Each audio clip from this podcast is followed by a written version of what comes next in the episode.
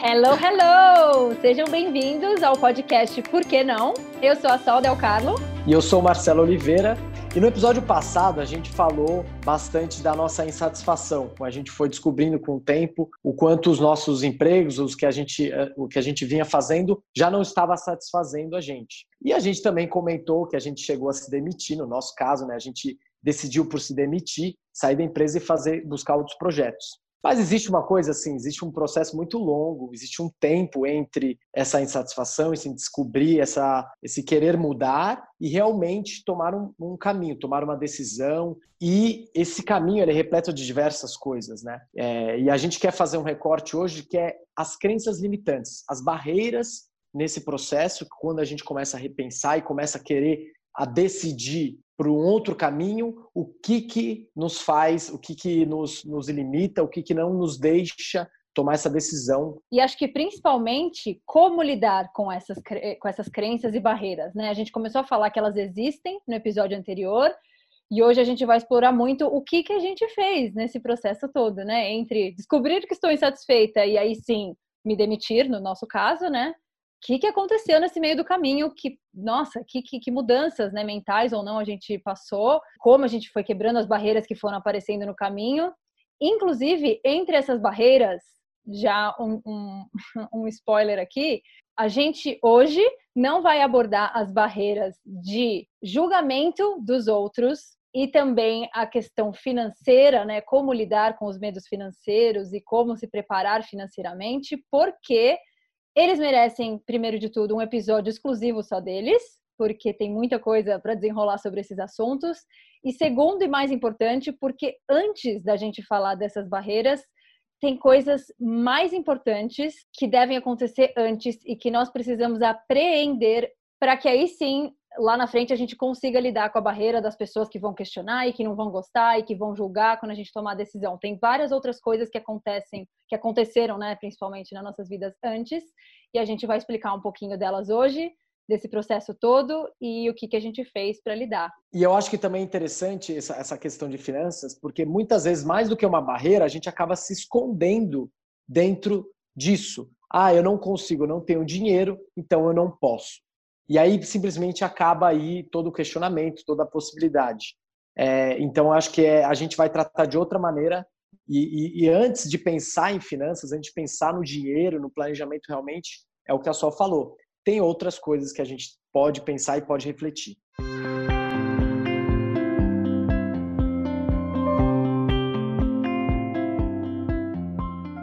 Antes de começar, na verdade, é, eu queria ler o relato de um, de um ouvinte, porque a gente recebeu, pediu tantos feedbacks e a gente realmente recebeu muitos comentários legais, histórias legais sobre vocês. E a gente queria ler um aqui agora, do Felipe Almeida, que começa da seguinte forma: Me identifico bastante com essa trajetória de vocês.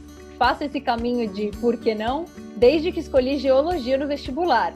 E, com mais intensidade ultimamente, faz dois anos que eu pedi demissão para fazer um estágio de verão na Espanha. Quando voltei, recusei uma proposta de emprego para voltar à mesma empresa e comecei uma vida empreendedora.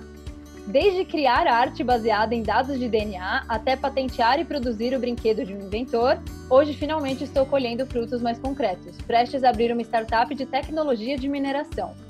Claro que família e amigos muitas vezes me chamaram sem noção, mas tenho certeza absoluta que vivo uma vida mais realizada.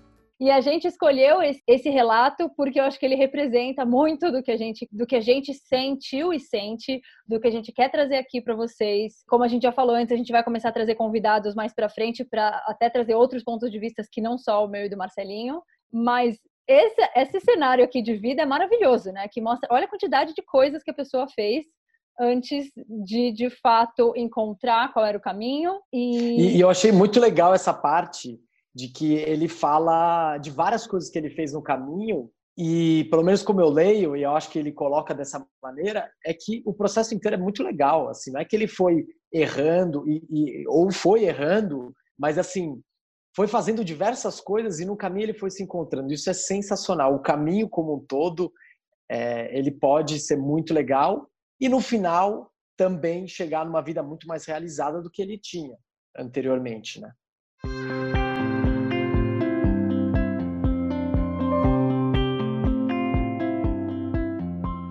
Bom, então no primeiro episódio é, eu acabei falando que daquela viagem de Bali, né, que ela foi muito importante, e eu vou explorar um pouquinho mais sobre ela e o que aconteceu a partir dela. Foi lá em abril de 2018 que eu estava em Bali. Foi uma viagem que fez tudo mudar na minha vida. E o que aconteceu em Bali? Muitas coisas, né? Eu já tinha comentado que conheci muitas pessoas legais e tal, mas principalmente teve um cara que eu já comentei também, que era um vegano. E o que acontece é que assim, ele era diferente as coisas da vida, mas com uma visão, com uma visão muito aberta, sabe? Ele jogava, ele estava muito aberto à discussão. E assim, eu acabei aprendendo isso com ele, porque para vocês terem uma ideia, não julguem, abram a cabeça porque eu vou falar agora. Ele é terraplanista.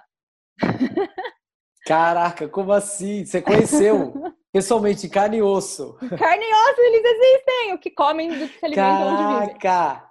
I know, eu sei. E assim, ele é terraplanista. Quando ele me falou isso, se eu não estivesse já viajando em Bali há 26 dias, se eu estivesse na vibe que eu estava em São Paulo, eu ia só, tipo, socorro, o que está falando, sai daqui. Tipo, viajei, esse cara é maluco, deixa quieto. Só que eu tava já ao longo de Bali, fui abrindo minha cabeça, porque eu acho que viajar faz muito isso. E para mim, particularmente, né, em viagens, nossa senhora, é maravilhoso, abre muito as portas. E eu tava numa vibe super aberta, e aí eu falei, deixa eu entender um pouco mais. E a gente ficou uma hora e meia conversando sobre terraplanismo, nem sei se isso é uma palavra, e ele me, e ele me contando o que, que ele achava, e eu perguntando, eu falei, deixa eu considerar que isso é uma possibilidade, tipo, porque eu não acredito que a Terra é plana, mas eu falei, deixa, deixa eu entender o que, que passa na cabeça dele, né? E, e questionando várias coisas, as estações, X, questionando um monte de coisas sobre a Terra ser plana. E assim, eu não necessariamente concordei com ele depois da discussão, mas eu me abri para ouvir o que, que ele tinha para falar de uma coisa que para mim a princípio não fazia o menor sentido. E eu lembro Mesmo que fosse um absurdo, um grande absurdo Exato. que você estava ouvindo. Exato. E assim, eu lembro quando eu voltei para o Brasil, que obviamente o encontro com essa pessoa, né, com esse cara, tinha sido uma pauta para mim. Pra, gente, conheci um terraplanista tal. E eu fiquei chocado quando eu percebi o quanto as pessoas, inclusive amigos, né, pessoas próximas, se fechavam. Tipo, não, não queriam escutar. Quando eu falava, meu, conheci um terraplanista, as pessoas, ah, cala a boca, que zoada, você quer. Tipo, e, e, não queriam saber meio que. Eu falei, não, mas gente, peraí, deixa eu contar o que, que ele falou. E, tipo, as pessoas não queriam saber. Né? Bloqueio. Bloqueio àquilo que é estranho e diferente e parece absurdo. E assim, ao longo dessa viagem, além dele conversar sobre terraplanismo, questionar as coisas de veganismo, ele me ajudou a quebrar vários medos também que eu tinha, né? Eu tinha, eu sempre tive medo de moto, só que no sudeste asiático você precisa de moto para sobreviver para ir para lá e para cá. E ele insistiu desde o momento um. Ele falou: Meu, pega aqui minha moto, vai, tenta. Eu não, não sei o quê. Meu, insistiu, encheu meu saco, encheu, encheu, encheu, encheu, insistiu. Eu falei: Tá bom. Peguei, fui isso aqui arriscando. No final de uma semana eu tava dando motoquinha para lá e para cá, tipo, feliz da vida, não acreditando. Você sabia, você tirou carta aqui no Brasil, não foi isso? Exato. E aí, sei lá. Ah, Sim, eu vou, eu pegar, vou contar isso aí já já. E aí, beleza, feliz da vida com a moto. Aí eu tenho também tenho meio medo de nadar, não sei nadar direito. E aí teve um, uma plataforma lá de 5 metros num beach club, num, num clube lá de, de, com piscina e tudo, que ele encheu meu saco e falei, não, não, isso eu não vou fazer, isso eu não vou fazer, isso eu não vou fazer.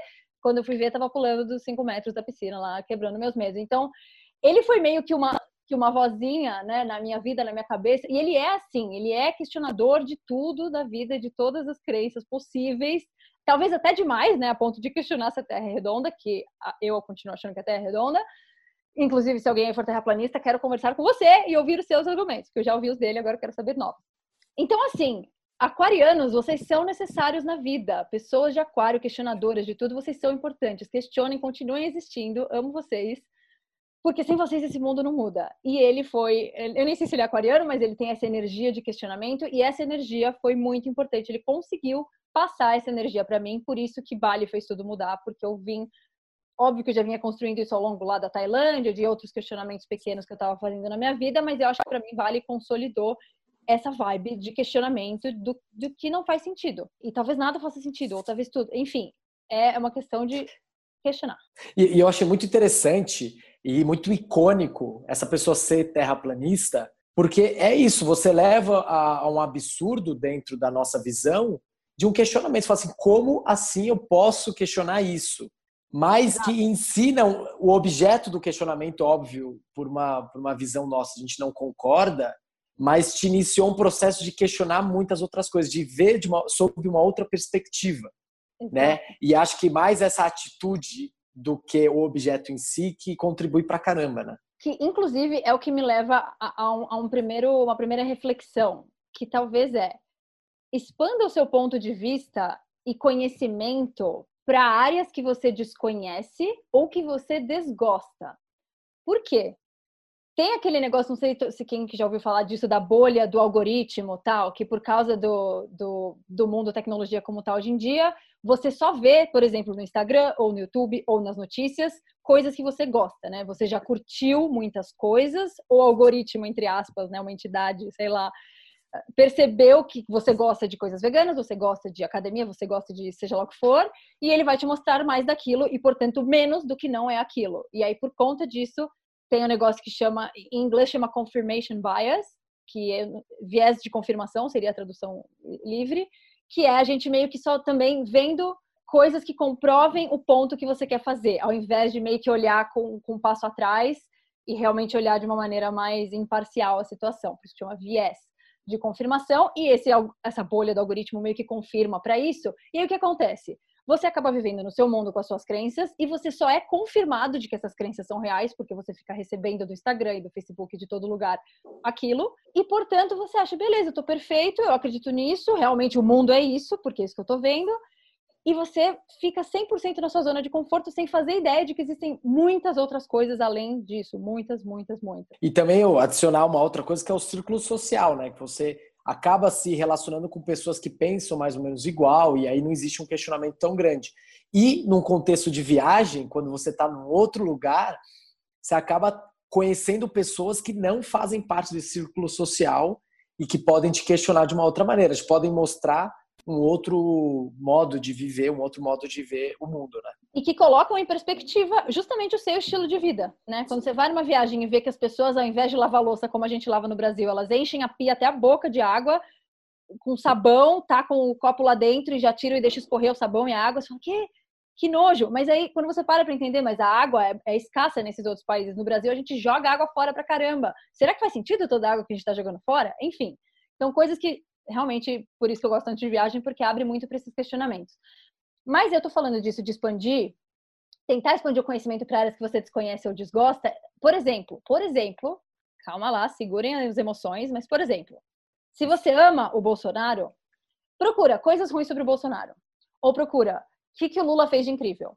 Ou se você ama o Lula, procura coisas ruins do Lula. Ou o que, que o Bolsonaro está fazendo de incrível. Ou sei lá, isso é um exemplo extremista, eu sei, mas é justamente para cutucar, tá bom? É alguma coisa que você gosta, principalmente coisas que você é muito muito apaixonado sobre. Porque se você for entrar no, sei lá, por exemplo, sei lá, meu namorado gosta de games. Se eu for explorar o mundo dos games, vai ser indiferente para mim. Não fede nem cheiro, beleza? Posso gostar, posso não gostar, indiferente. Mas você pegar alguma coisa que você acredita muito e que você gosta muito e tentar achar argumentos contra isso, Quantas vezes a gente para para fazer isso? Você não para para fazer isso. Você não quer achar argumentos contra aquilo que você acredita, normalmente, né? Só que fazer isso vai te ajudar. E, e, por que, que a gente falou que hoje a gente vai falar um pouco dessas coisas mais internas, né? Isso, ao fazer isso, ao expandir o seu ponto de vista e procurar conhecimento de coisas que você não conhece ou não gosta, vai te ajudar ali na frente a lidar com o julgamento das pessoas que vão achar um absurdo que você está decidindo se demitir.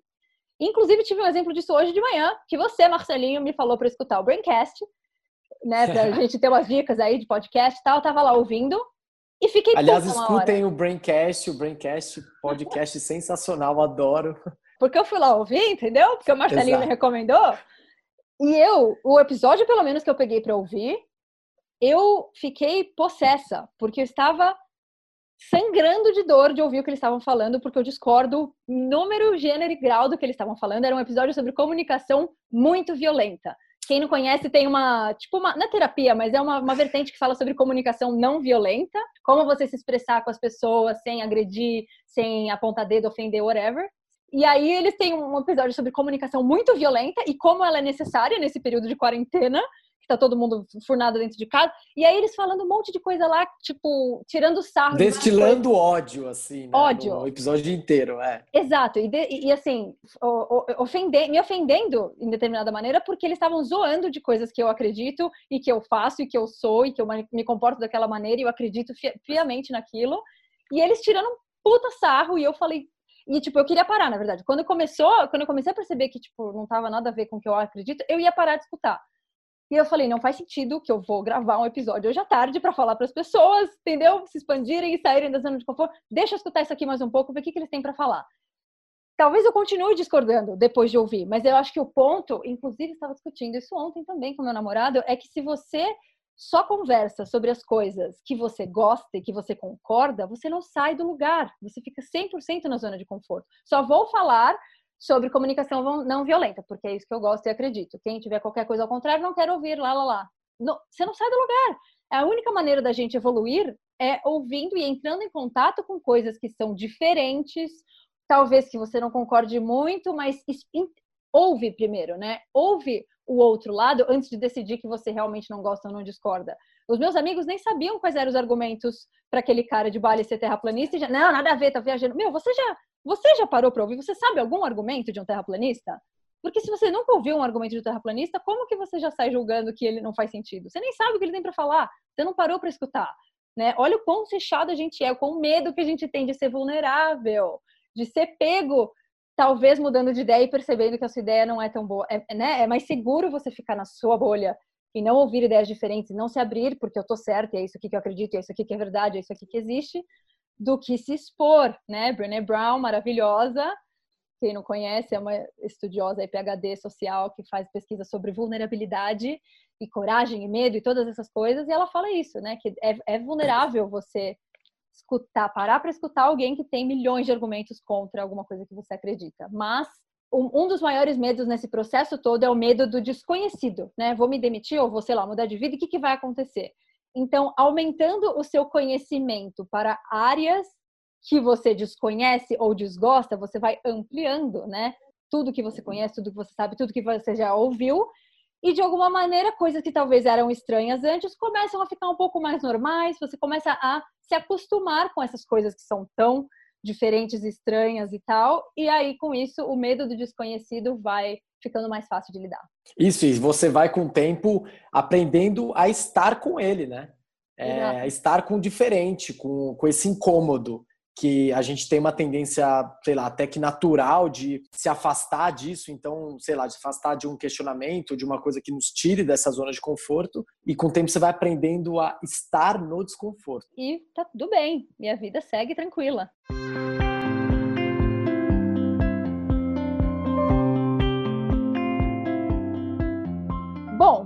É, mas a partir daí falamos um pouco do medo do desconhecido, beleza. Cheguei de Bali, que, que eu descobri quando eu cheguei? Porque Bali mudou minha vida. Eu descobri, quero viajar mais o mundo para continuar me descobrindo. É isso que eu quero. Quando ele falou lá, por que, que você tem que voltar para o Brasil? Eu falei, realmente, não preciso. Mas enfim, voltei e falei, tá, agora entendi. Quero viajar o mundo e continuar me descobrindo. É isso que eu quero. Tinha uma frasezinha que, quando eu criei meu Instagram, eu coloquei: se viajar fosse de graça, você nunca mais me veria. E aí eu comecei a entrar nesse mundo e descobri que pessoas viajavam o mundo com não tanto dinheiro assim, mas enfim, a questão do dinheiro a gente vai explorar melhor depois. Mas eu falei, tá, eu tô com essa vibe muito forte, porque eu acabei de chegar de viagem, só que eu sei que eu vou ser arrastada pelo status quo. Eu sei que toda vez que você chega de férias, você fica com essa vibe felizinha de querer virar, morar na floresta, e aí você chega, e tanto que as pessoas perguntam, e aí, depressão pós-férias, já passou, tal?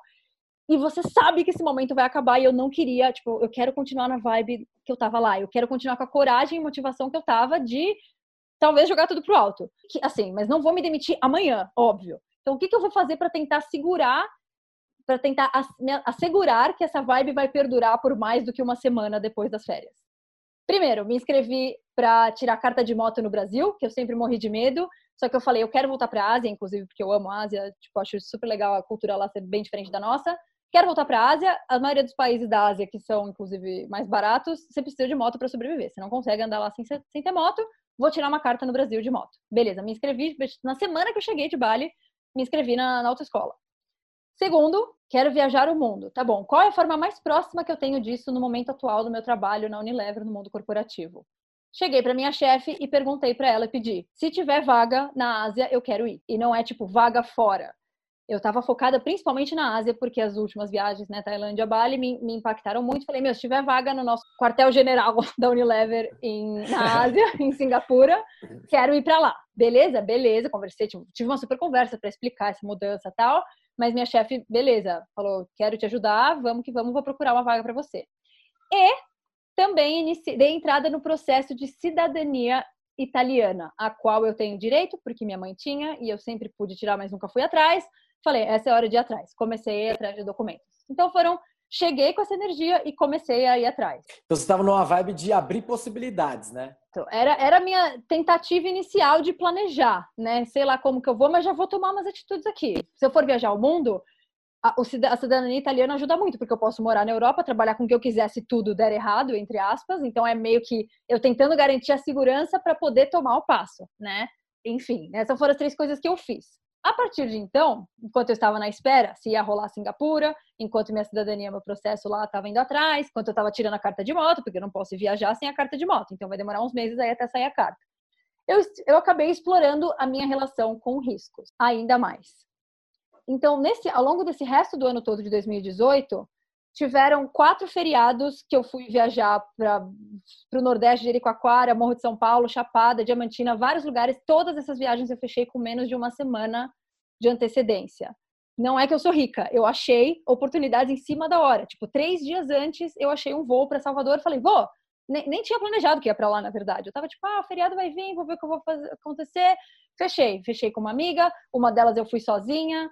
A da Chapada Diamantina, a gente fechou. Era aquele feriado gigante de oito dias, de seis dias. E a gente fechou, tipo, meu, todo mundo planejando há cinco anos esse feriado, porque ia ser o melhor feriado do mundo para você viajar. A gente, eu fechei com os amigos do trabalho uma semana antes.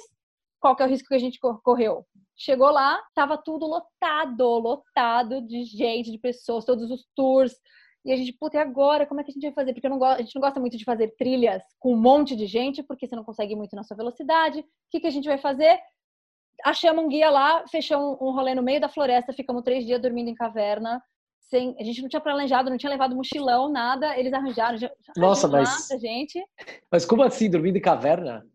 Pois é. Conta gente, mais disso. Meu, a gente foi, achou um guia local e a gente foi explorando umas trilhas mega remotas que ninguém, não tinha ninguém, absolutamente ninguém. Quatro dias que a gente ficou e três noites, não tinha ninguém nas trilhas, só a gente no meio do mato com mochila nas costas, com toda a comida que a gente ia comer nas costas, né, entre nós três e o guia. E eu dormi, tipo assim, a gente não tinha barraca, não tinha colchão, eh, mas ele conhecia o lugar, ele falou, tem uns, uns tetos, né, umas caverninhas que dá pra gente dormir. A gente dormiu na primeira noite do lado de uma cachoeira, do lado de uma cachoeira, com o tetinho da caverna, com tipo um matchzinho de yoga, assim, um negócio bem fininho entre o corpo e a pedra, bem dolorido, inclusive. Mas assim, não dá para ter tudo, né? Beleza, não dá para ter conforto se eu vou me jogar nessa aventura e, e que acabou sendo super incrível. A, a, viagem inteira foi maravilhosa, a gente nunca tinha viajado, viajado juntos e foi fluiu, foi uma maravilha.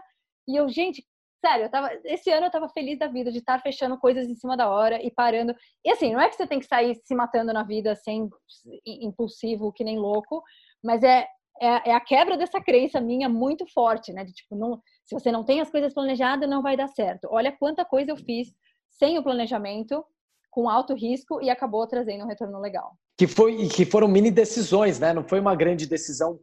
Acabou, deixa tudo e aí agora vou dar um grande passo. Foram pequenos Exato. passos que foram confirmando para você que era realmente aquele caminho, que era o que você queria viver agora, né? E assim, a, a, uma coisa muito, muito importante de se entender é tem uma relação direta entre risco e retorno. É, é, basicamente aquela história do perfil conservador, né, de investimento. Se você arrisca pouco, você ganha pouco. Se você arrisca muito, você pode perder muito, mas é aí que você ganha milhões. É a mesma coisa para a vida, exatamente a mesma coisa. Então, assim, se você não está disposto a tomar os riscos, você não vai conseguir colher um retorno razoável disso para sua vida. E, e, vários riscos que eu fui tomando, né? A Unilever ia mudar de, de localização, ia para um outro um outro bairro super longe. Eu não sabia o que fazer porque eu não ia querer pegar três horas de trânsito para ir para lá. O aluguel lá perto era caro. Todos meus amigos solteiros já dividiam apartamento, então eu ia ter que morar, pagar o aluguel sozinha, que eu também não queria, não tinha condições. É inatingível de transporte público. O que, que eu faço? O que, que eu faço? Me vi sem saída. E aí, para quando um, um aprendizado que para mim valeu muito, para quando você se vê sem saída diante de alguma decisão. Se você se vê sem saída, talvez é porque alguma barreira não está permitindo que você considere a saída como uma opção. Como que isso vai se aplicar nesse contexto? As saídas, meus amigos, que eu achei para quando a Unilever mudou de, de lugar e eu não sabia o que, que eu ia fazer da minha vida, foi encontrar uma amiga de infância, casada, cujo marido estava morando no interior. E aí eu perguntei para ela: posso morar com você num apartamento de, nem lembro, 30, 50 metros quadrados, não sei, era pequeno, um quarto. Ela topou.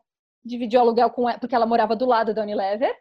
E o aluguel que ela ia me cobrar de, de amiga era muito menor do que um aluguel de qualquer AP que eu fosse tentar alugar ali perto da Unilever. Qual foi o, o porém? É um quarto só. Então eu dormi por muitos meses numa cama de casal com a minha amiga casada, enquanto o marido dela morava no interior e ela ia para lá no fim de semana. E essa foi a saída. E aí você fala, ai, mas poxa vida, né? Também, você, pô, dormir, dormir na cama de casal com uma amiga, quem que vai topar isso? Eu não quero topar isso pra minha vida. Mas assim, a outra reflexão em cima disso é do que você está disposto a abrir mão. Porque se você não quiser mudar nada e se você não quiser tomar nenhum risco, eu te garanto que você não vai sair do lugar. A sua vida não vai mudar, você vai continuar na possível insatisfação que você está sentindo. E o risco maior que eu tinha quando eu tomei essa decisão, qual foi? O marido voltar, né? Lê, querido. Uma hora ele voltou, uma hora ele teve que voltar, por causa que mudou o emprego dele, e eu tava lá, né? E agora? Eu não pertenço a essa casa, né? E eu falei agora, e, mas olha só que maravilhoso, eles acabaram vendendo o AP e conseguindo a grana para alugar uma casa maior, e eles conseguiram uma negociação com um amigo deles, enfim, conseguiram uma casa gigante com quatro quartos por um preço camaradíssima para eles. Conseguimos todos mudar juntos como família para essa casa gigante. O que você provavelmente pode dizer é, mas uma puta sorte que você teve também, né? Olha qual a chance, isso não acontece todo dia com todo mundo, puta sorte. E eu vou colocar depois para vocês no, nas anotações um TED Talks sobre sorte. Porque assim, tem uma moça que fala: a sorte existe para todo mundo, os ventos da sorte voam para todo mundo. Só que para você é, respirar desses ventos, você precisa tomar riscos. Isso, e por que, que a gente fala de risco de novo? Porque se você, você não acha 50 reais no chão se você não sai de casa. Só vai achar os 50 reais na rua se você sair de casa. Você fala, nossa, que sorte, achou 50 reais. Que sorte não, ele, ele tomou algum tipo de ação, né? Moveu a vida dele em algum lado para conseguir pegar essa ventania da sorte batendo na estribeira. Então, e assim, isso não é idealista não, gente, porque assim, no seu trabalho, o que, que todo mundo vê como uma bucha? Um negócio que fala, puta azarado esse cara que pegar isso. Como você enxerga isso como uma oportunidade? Se você resolver a bucha que ninguém quer resolver, você é promovido, você é rei. Então, ela fala muito sobre isso, que a sorte existe para todos, você precisa tomar riscos e agir, né? Tomar ação na sua vida. E caso eles deem errados, né? Tomei um risco, puta, dei meio errado ali, o marido voltou, sei lá. Que, que, como você consegue olhar a situação em que você está como uma oportunidade, possibilidade de fazer aquilo virar alguma coisa? E aí, para fechar, é, chegando mais próximo, então, do momento de demissão, que foi em julho de 2019, comecei a namorar no início de 2019. Comecei a falar muito com meu namorado sobre propósito de vida, ambos veganos, querendo fazer o bem para o mundo. E aí chegou um momento de férias, de novo, viagem. E aí, a gente acabou indo para o Nepal fazer uma trilha de 13 dias, nos, 13 dias nos Himalaias, fazendo uma trilha muito louca, muito remota. Recomendo fortemente. Quem quiser saber, me chama lá no Instagram, sei lá, que eu, eu conto. E assim, 13 dias offline, gente. 13 dias subindo uma montanha, num puta frio, refletindo sobre a vida muito, muito, muito, muito, sobre tudo aquilo, a gente pensando, meu, a gente quer fazer bem para o mundo, a gente tem essa vibe sustentável, do bem, sei lá, e não tá fazendo mais sentido a Unilever, tipo, fez muito sentido, gostamos das pessoas de lá, mas assim, ai, o meu potencial tá, tá não tá, não tá expandido lá, não tá explorado ao máximo, quando eu voltei dessa viagem, eu fiquei doente um mês e meio, o tempo todo. Vai, conjuntivite foi embora, vem doença da garganta, conjuntivite re, re, voltou a conjuntivite. Claramente meu corpo gritando tipo isso aqui não faz sentido, chega, não aguento mais. E aí, o dia da decisão da demissão, a gente já tava falando sobre isso, inclusive antes da viagem a gente falou, você sabe que a gente vai voltar e a gente vai se demitir, né? Ah, tá bom, sei, sei. Mas a gente tava brincando até então. Até um dia que o Vitor, meu namorado, chegou para mim num dia ruim, ele recebeu um e-mail ruim, ele falou, meu, vem comigo no café. Fui lá, a gente trabalhava juntos, aliás, gente, meu namorado trabalhava junto comigo na Unilever. Ele me chamou num café, infeliz, com uma cara assim, chateadíssimo, e falou, meu, eu não aguento mais. Vamos demitir? Ele olhou para mim e falou isso. E, gente, eu estava desde 2016 na Tailândia, todas, né, serelepe, uhul, quero mudar de vida, uh, vou fazer tudo diferente, estou insatisfeita, quero mudar. Chegou a oportunidade na minha cara, chegou o momento, ele falou, vamos se demitir? O meu estômago virou do avesso, vocês não têm ideia, eu virou de ponta cabeça, Socorro! Porque aí chegou, chegou a hora, né? Bateu! Vai, vai ou não vai? Vai pular ou não vai? Ou vai ou racha. E tipo assim, ou vai todo, racha. com todas essas quebras e riscos que eu já fui tomando, e quebras de paradigmas, inclusive muitos deles a gente vai explorar, né, depois dos relacionamentos, tal, da, da reação da galera, quebrando isso há um tempo e essas ideias na cabeça, o momento chegou e ainda assim o meu estômago virou do avesso. Eu falei, ai, será que eu tô pronta para esse momento? Mas aí eu me liguei, eu falei, cara, eu não, tipo assim, eu não, eu, eu não vou estar tá mais pronta do que eu tô hoje. Tipo, eu já tô me preparando desde 2016, indireta ou diretamente. E não fica melhor que isso, sabe? E é o que, é o que a gente conversa muito. Não existe o um momento certo, o um momento ideal para você tomar essa decisão. Ele nunca vai ser ideal, né? A gente sempre vai ter um pé atrás, alguma coisa, algum medo. Sempre a gente vai ter algum argumento para não fazer aquilo, né? Dentre os argumentos, por exemplo, eu tinha acabado de ser promovida e podia decidir ficar uns meses ganhando essa grana para acumular para poder tomar a decisão dali seis meses. Só que assim, o que bateu mais forte é a conexão com a minha identidade. Isso não estava fazendo mais sentido. Eu estava vendo a face do meu namorado na minha frente, infeliz, falando: Meu, vamos tomar, eu não aguento mais. Eu falei, cara, é isso. Tipo, se eu for esperar mais, tipo, não dá. Não dá, é isso. Se eu for esperar, não vai ter oportunidade melhor do que essa. A gente mandou lá uma mensaginha para a diretora, que as nossas chefes estavam viajando, estavam longe, não lembro falamos com a diretora, queremos falar com você. E as pessoas sabiam que a gente estava juntos, né? E aí ela falou, ai, fala, casal. Entramos numa salinha, ela, o que, que vocês têm para me contar? Eu, tipo, já sei onde vai parar essa história.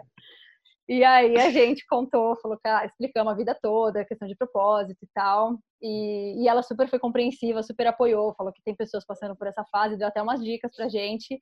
E, gente, a sensação do pós de, de, de, sair dessa salinha de reunião, quando a gente saiu da Unilever, eu não sei explicar a leveza da minha vida e a certeza de que foi a decisão certa. A leveza que veio depois, a liberdade, tipo, não acredito que eu tomei essa decisão.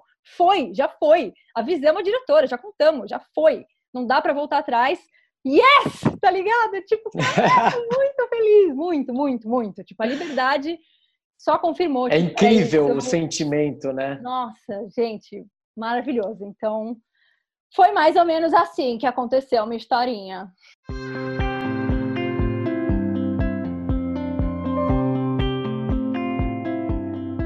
Que história incrível, Sol. Esse sentimento realmente é algo indescritível. É difícil de, de conseguir expressar em palavras isso, né? É uma leveza, é quando você chega nesse momento é, e essa certeza dentro de uma incerteza de que você está seguindo por um caminho, né? Um caminho que, que faz mais sentido para você, né? A minha história é, é, interessante, ela tem outros aspectos, e acho que isso é muito legal. A gente tem é, histórias completamente diferentes em muitos aspectos. É, eu começo ela quando eu estava na P&G, então eu fiz o estágio na P&G, fui promovido numa área que não é a área que eu trabalhava, então comecei em vendas.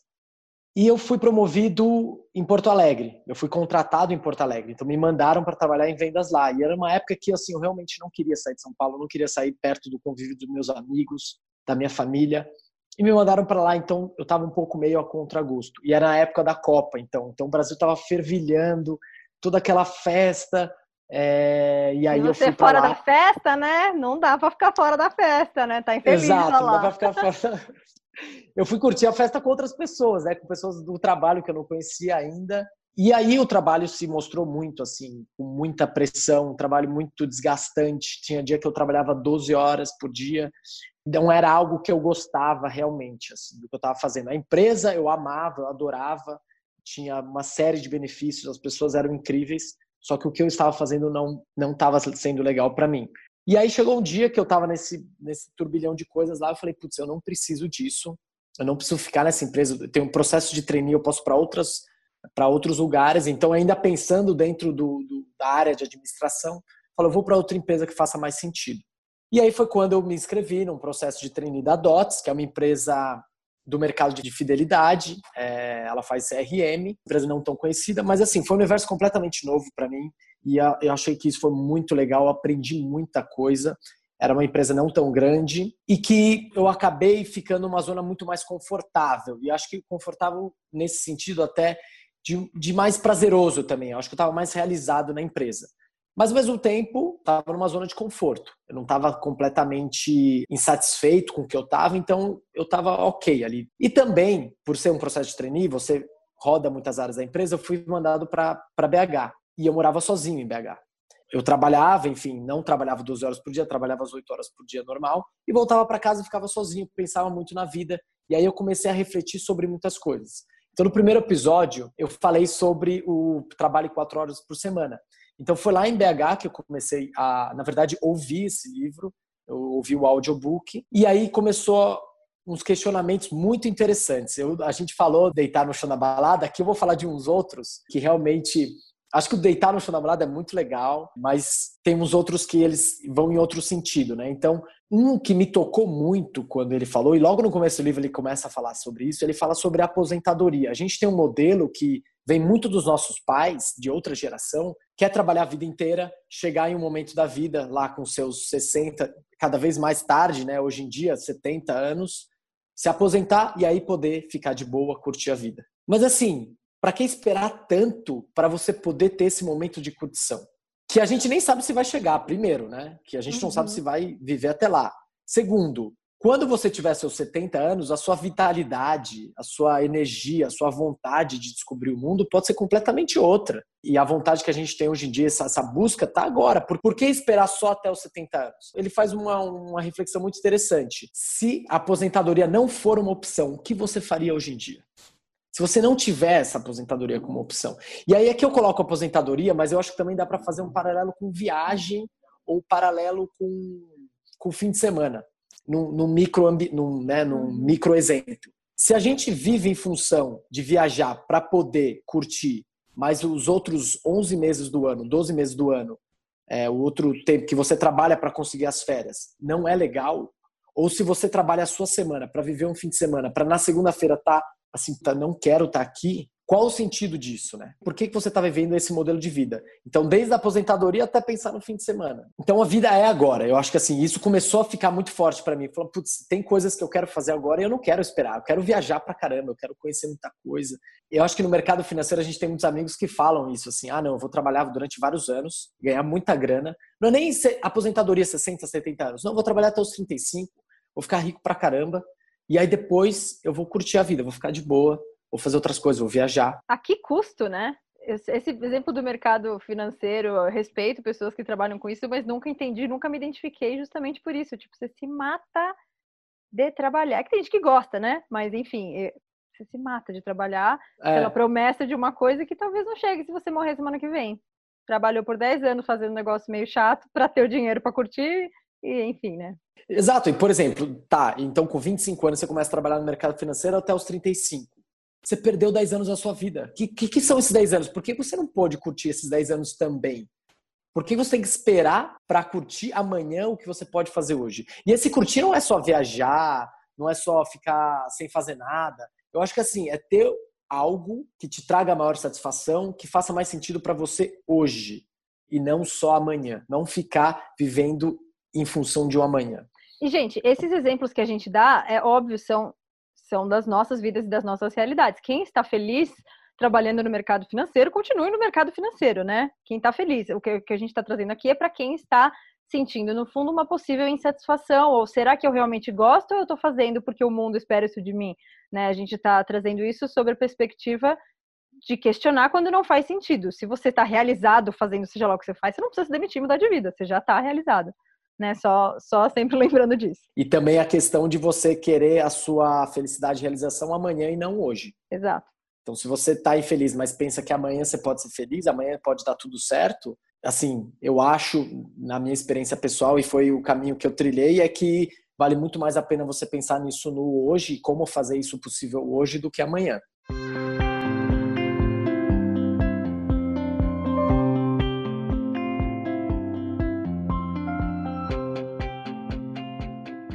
E aí eu cheguei numa, numa, numa questão, ok, então estou satisfeito, pensei essas coisas e tudo, mas eu não faço a mínima ideia do que eu quero. Quero outra coisa, não quero continuar nessa carreira, não me vejo muitos anos aqui. Mas eu, ao mesmo tempo eu também não sei muito bem para onde eu podia ir. Mas foi muito importante ter esses primeiros questionamentos da minha cabeça e pensar um pouco diferente, tirar, acho que essas essas idealizações de uma aposentadoria ou de uma curtição, de poder ficar mais tranquilo no futuro, a custo de um presente, a custo de, de uma vida agora, né? O o programa de trainee foi passando, enfim, mudei de cidade, depois voltei para São Paulo. Então, dois anos depois de eu estar em BH, eu estava lá com 26 anos quando eu fui para lá. Dois anos depois, quando já tinha uns 28 anos, a minha chefe, na mesma empresa, me indicou um livro. E aí foi muito interessante que você falou do Braincast, porque é justamente esse livro. Ela me indicou o livro Comunicação Não Violenta, do Marshall Rosenberg, livraço, livraço, assim, sensacional esse livro. Não concordo também com comunicação muito violenta. Eu acho que nenhum, nenhum contexto, uma comunicação violenta, muito menos muito violenta, ela cabe, ela, ela ajuda algo, acho que não ajuda. Inclusive, recomendo muito esse livro. Eu ouvi, eu, nessa época, eu li o livro, mas em outro, em outro momento eu ouvi o audiobook. E é sensacional em inglês, para quem entende inglês e consegue uh, entender bem ouvindo, é um livro sensacional porque quem narra o livro, quem lê o livro é o próprio autor. E ele é um, um baita de um artista, ele, ele compõe uns poemas, ele tem uma entonação muito apaixonada pelo que ele está lendo ali, porque foi ele que escreveu, então é sensacional esse livro. E aí eu adorei o tema, assim, é uma coisa que foi para mim pessoalmente, eu gostei pra caramba, assim, me abriu a mente para várias outras coisas. Primeiro do ponto de vista pessoal, então eu comecei a aplicar um pouco mais de comunicação não violenta na minha vida. E também o tema em si. Eu falei, nossa, que interessante, isso me interessa, ler sobre isso me interessa. E aí, a partir daí, eu comecei a ler coisas relacionadas assim ao tema de, de autoconhecimento, de, de psicologia, mas assim, ainda sem um nome de psicologia escrito, né? sem, sem dessa forma concreta. Ao mesmo tempo que no trabalho eu comecei falando que eu estava numa zona de conforto, estava tranquilo o trabalho. Agora não mais. Eu tinha sido promovido, entre aspas, numa posição que os dois, as duas últimas pessoas tinham sido demitidas pelaquela função. E eu fui colocado lá e eu topei o desafio. Eu falei, eu topo, vamos. E comecei a tomar muito na cabeça, assim, de todos os lados, de todos os diretores, porque era uma posição de muita visibilidade, muita gente, de reunião com muito diretor e eu só tomando na cabeça e tudo. Mas com o tempo eu fui aprendendo, fui conversando muito com a minha chefe, dando feedback, entendendo e consegui realmente desempenhar bem naquela função. Eu tava, tava indo super bem. Só que tinha uma, uma grande insatisfação da minha parte, que é a pressão era super grande, então eu tinha muito contato com os diretores e o presidente da empresa, e não existia uma recompensa, e aí, no caso, financeira naquele, naquela função. Eu não estava sendo promovido, eu fiquei um tempo e não fui promovido. Então, isso gerou muita frustração, porque para mim, pelo menos, eu achava que eu tinha que ganhar mais por estar naquela função. Porque o meu trabalho ali já não tinha, acho que, um sentido muito maior que isso. E aí a gente cai nessa questão do dinheiro. Porque para mim, ali só fazia sentido eu ficar mais tempo se eu ganhasse mais, porque não era realmente o que eu queria fazer. E assim, você está colocando um preço na sua emoção, na sua saúde emocional né? Você está colocando isso não faz sentido para mim, não quero, não não é isso que faz sentido. Só faria sentido se você me pagasse muito. Então assim, você tá, eles estão comprando a sua insatisfação e a gente topa isso, né? E, e você perceber aí, tipo, que porque dinheiro você recupera, o seu tempo, a sua saúde, você não recupera, né? O tempo que você investiu fazendo um negócio que não faz sentido, você não gasta mais dinheiro e compra ele de volta, que nem eles estão comprando a sua saúde e seu tempo, né? Então, colocar essas coisas em perspectiva é muito importante. Meu, e adorei, adorei isso que você falou, porque é uma loucura. O que, que eu tava pensando? tipo, eles têm que me pagar mais para eu topar isso aqui, não faz sentido, eu acho. Exato. Claro que não é que a gente é. Não, a gente não precisa de dinheiro para viver e o dinheiro é importante dentro da nossa sociedade, mas assim, são, são valores, são, são dimensões muito diferentes o que a gente está conversando e elas não, elas não, elas não conversam, né? E aí um dia em casa, assistindo um seriado chamado Billions. Então, para quem não conhece, é um seriado assim, numa comparação assim bem rasa, é um lobo de Wall Street do seriado, assim. Então ele fala do mercado financeiro, ele fala de um cara que, que tem uma ele tem uma, uma empresa, uma, uma empresa, uma corretora, ele investe. E aí nesse nessa empresa, que é o X Capital, que é a empresa dele, tem uma psicóloga que é diretora de RH. O nome dela é Wendy Rhodes, sensacional assim. Maravilhosa. maravilhosa. Ela chama Meg Sif, atriz, E, e, o papel dela é muito legal. Então, eu tava vendo os episódios, os primeiros, assim, e quando eu olhei para ela, na hora foi o clique, caiu a chave. Eu falei, caramba, que foda. Eu quero ser psicólogo também. Eu acho que assim, o papel que ela tem no começo da série, depois, enfim, você percebe que ela é um pouco antiética, ela não é tão legal oh, assim. Spoiler! Mas no começo. Desculpa, desculpa, gente, para quem vai escutar, vai ver esse, esse, esse seriado, mas enfim, é, é um papel muito interessante e aí me despertou, foi um gatilho para eu pensar e eu lembrar que quando eu tinha 15 anos, faz muito tempo atrás, eu tinha esse desejo de querer ser psicólogo, que era um desejo muito incipiente ainda, não sabia exatamente o que era ser psicólogo, que eu deixei para trás. Que eu deixei para trás por muitas coisas. Por não sei, é, era muito difícil você dizer que, que eu queria psicologia. Na época não era, uma, não era uma, uma profissão tão assim visada. Acho que também tem a questão quando você fala que você quer administração, direito, uh, marketing, você quer engenharia é muito fácil convencer as pessoas. Você não precisa nem falar porque você quer. Você simplesmente fala aquilo e tudo bem. Agora, quando você fala que você quer psicologia, quando você quer, sei lá, outros cursos menos convencionais, menos mainstream, você tem que ter um argumento. E talvez com 15 anos de idade eu não tinha esse argumento. E deixei de lado, né? E eu resgatei, eu falei, putz, eu acho que é por aí. Eu acho que é isso exatamente que, que eu tenho que procurar. Despertou esse interesse. Eu quero trabalhar com pessoas eu não quero trabalhar na frente de um computador, ficar fazendo planilha o dia inteiro e, e PowerPoint e reunião e tudo. O que eu estava conseguindo através da empresa, através do meu trabalho, não era o meu ideal, não era o que eu queria para minha vida. Se no final das contas é um acionista, é alguém que você está conseguindo dinheiro e tudo, é um, sei lá, é um bônus que vai vir no fim do ano, mas não, já não estava de acordo com os meus valores, não era aquilo. Eu queria trabalhar com pessoas e ajudar pessoas. Então, para mim, ficou muito claro que eu vou tentar esse projeto.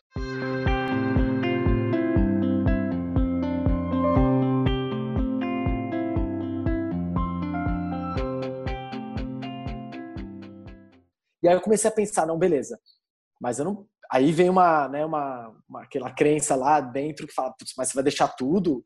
Não, então não. Então vamos fazer o seguinte: vamos começar a pegar pequenos cursos de psicologia, de repente o curso de psicanálise, que é um curso que você é, não é uma graduação, você pode fazer concomitantemente ao trabalho. Vou falar com algumas pessoas, vou fazer os dois ao mesmo tempo. De repente, eu faço uma faculdade à noite, continuo trabalhando. E aí eu parei, eu parei para pensar e eu falei, putz, qual o sentido disso? Assim, eu já não vejo mais muito, não me vejo dentro da empresa, não me vejo aqui dentro. Claramente eu tenho algo que eu quero buscar aqui. Por que não me jogar nesse projeto, tentar, que eu vejo que faz muito mais sentido para mim.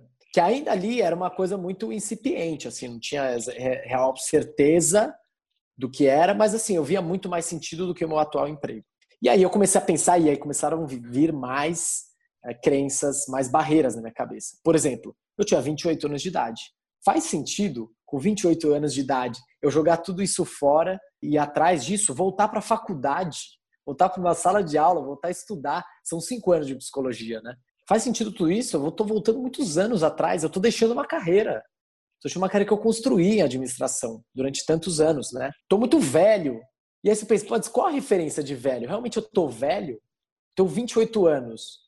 Uma decisão, e eu falei no episódio passado, que é uma decisão que você vai tomando decisões que você, no final das contas, não parou para pensar realmente. Eu, no meu caso, não tinha parado para pensar. Por que, que eu, isso vai ter, determinar a minha vida inteira para frente? Por que, que eu não posso agora reorientar o curso do, da, da, minha vida. Então, a idade é uma coisa relativa. E pensando numa vida que você vai viver muitos anos, assim, 28 anos não é nada, é só o começo. Pensamento é o contrário, na verdade. Vale a pena comprometer todos os anos que eu tenho pela frente, só por causa desse comecinho aí que eu tomei umas decisões que foi sensacional. Acho que minha carreira, eu gostei muito do que eu fiz e me ajudou em muita experiência. Conheci levar... pessoas incríveis no processo. Te levaram onde você está hoje, inclusive, né? Todas as nossas decisões nos trouxeram aonde estamos hoje e fizeram quem somos hoje. Então, todo o processo faz parte da, da evolução e do crescimento, amadurecimento, né? É, é importante a gente olhar a nossa história, o que a gente construiu de uma maneira positiva, não que, nossa, perdi meu tempo, de nenhuma maneira. E aí eu vejo na oportunidade, eu tenho, eu tenho a, a possibilidade de daqui para frente mudar o que eu vou fazer. Então eu via muito mais oportunidade nessa mudança do que um custo de deixar aquilo para trás que eu não acho que eu estava deixando para trás. que contribuiu para tudo que aquilo que eu era, né? Também uma outra coisa que eu pensei é qual é o pior cenário possível? Assim, se tudo der errado, tá bom, eu vou me demitir, eu vou sair da empresa e é, e é realmente o um plano que eu vou falar agora é o plano o plano que eu tinha na cabeça, né? Então eu vou me demitir, vou entrar num cursinho, vou voltar a estudar, vou prestar vestibular, vou tentar passar numa pública e vou entrar numa pública e começar a estudar durante cinco anos. Se eu não passar numa pública, eu vou entrar numa particular e aí também vou ter que voltar a trabalhar. Enfim, vou seguir esse caminho. E se eu fizer tudo isso e depois de um ano ou dois eu perceber que não é o que eu quero? Então eu tinha lá um pensamento, eu quero, não sei o que lá, mas de repente eu me dou conta que não é que tá chato, que também não faz sentido. Pior caso do, de todos, né? O que, que eu podia fazer? Eu podia. Eu acho que assim, dentro das empresas que eu trabalhei, as pessoas que eu conheci, eu tive bons contatos, bons, bons relacionamentos. Eu podia voltar, tentar voltar para empresas, voltar para o mercado. Eu teria perdido ali um ou dois anos. Provavelmente eu não voltaria na mesma função. Provavelmente eu não ganharia o mesmo salário, mas eu conseguiria voltar. E teria valido a pena, porque eu tentei e eu já sabia que aquilo não era e eu teria voltado e em alguns anos rapidamente eu acho que poder, eu poderia voltar ao estágio que eu estava. Por isso é importante não queimar pontes, pessoal, nessa vida. Se você foi um babaca até hoje, pare a partir de amanhã e comece a cultivar as pessoas ao seu redor. Porque no meu caso foi a mesma coisa. Tipo, se absolutamente tudo der errado, eu volto. Tipo, já criei uma relação aqui, peço, peço para voltar, né? Não é peço para sair, é peço para voltar. Acho um jeito de voltar. E aí eu via que o cenário não era nada assim, absurdo. Eu acho que é um exercício muito interessante. Eu contei aqui como foi para mim. Eu acho que cada história tem as suas particularidades, mas é um exercício muito incrível assim, quando você para para pensar nas, na pior das possibilidades, o pior cenário, ele não é tão absurdo assim. Ele não é tão absurdo. Cada um vai ter umas particularidades. Talvez a gente demore mais tempo para voltar. É, enfim, muitas coisas podem acontecer no caminho mas é que realmente ele não é um absurdo. E aí eu falei, ok, então é isso, estou decidido, vou me demitir. Comecei a contar para alguns amigos, para a família, para meus irmãos, contei para meus pais que também ficaram super assim pressionados, porque é isso, é uma outra, uma outra, eles ficaram chocados, né? Uma outra geração, uma outra maneira de pensar, mas eles sempre respeitaram muito as minhas decisões. E o interessante, quando eu comecei a contar para as pessoas, não houve nenhum assim questionamento maluco, assim, de, ou algo que me fizesse repensar minha decisão e falasse: caramba, não, eu tenho que voltar atrás. Eu acho que muitos deles, desses comentários, tentavam reforçar essas barreiras que eu já vinha pensando sobre elas. E eu via que não eram realmente barreiras. Nada muito novo, nada muito novo do que elas falaram. Então eu falei: ok, eu vou só continuar. Cheguei no dia também para me demitir, chamei para conversar minha chefe, enfim, ela achou que era uma conversa, sei lá, sobre feedback, algo do tipo. E dentro dessa conversa, ela ficou super surpresa.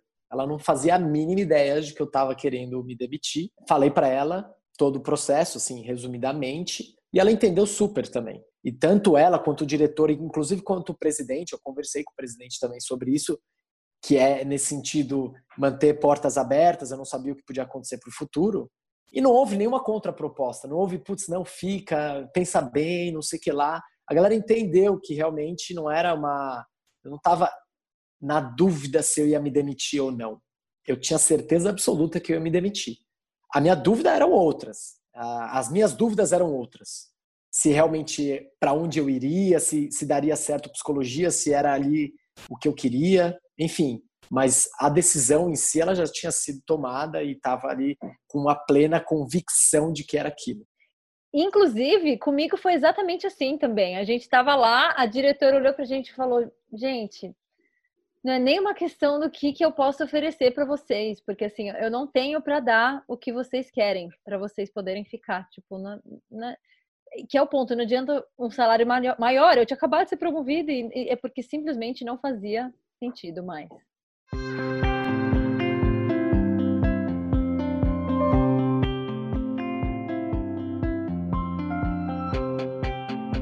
Gente, no episódio de hoje a gente falou bastante de como a gente, diante das barreiras que a gente viu nesse processo, desde a insatisfação até uma decisão, como a gente lidou com essas barreiras, como elas foram para a gente e como foi importante olhar sob uma nova perspectiva, ter um novo enfoque. E esse novo enfoque abriu muitas possibilidades. Nesse processo, você vê que as barreiras que a gente colocava como barreiras, elas, na maioria das vezes, elas não existiam realmente. Inclusive, uma das principais perguntas que a gente recebe é o que, que deu segurança para largar uma vida estável e mudar. Não tem uma coisa que deu segurança e a segurança nunca foi nem será 100%. Nunca é o momento nunca é ideal, nunca temos 100% de certeza, mas a gente, ao longo do processo, com pequenas decisões e pequenos passos e pequenos riscos que a gente vai tomando, a gente vai aprendendo a ficar mais confiante para conseguir, em algum momento, tomar a decisão. E a gente quer ouvir de vocês também. Na, na vida de vocês, quais são as barreiras que vocês estão vendo? Como vocês estão encarando elas?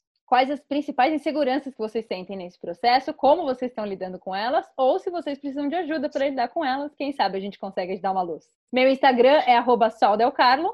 O meu arroba mark, olive. Mandem pra gente, a gente está super feliz de ouvir vocês e saber mais. E a gente se vê no próximo episódio, então, gente. Beijos. Tchau, tchau.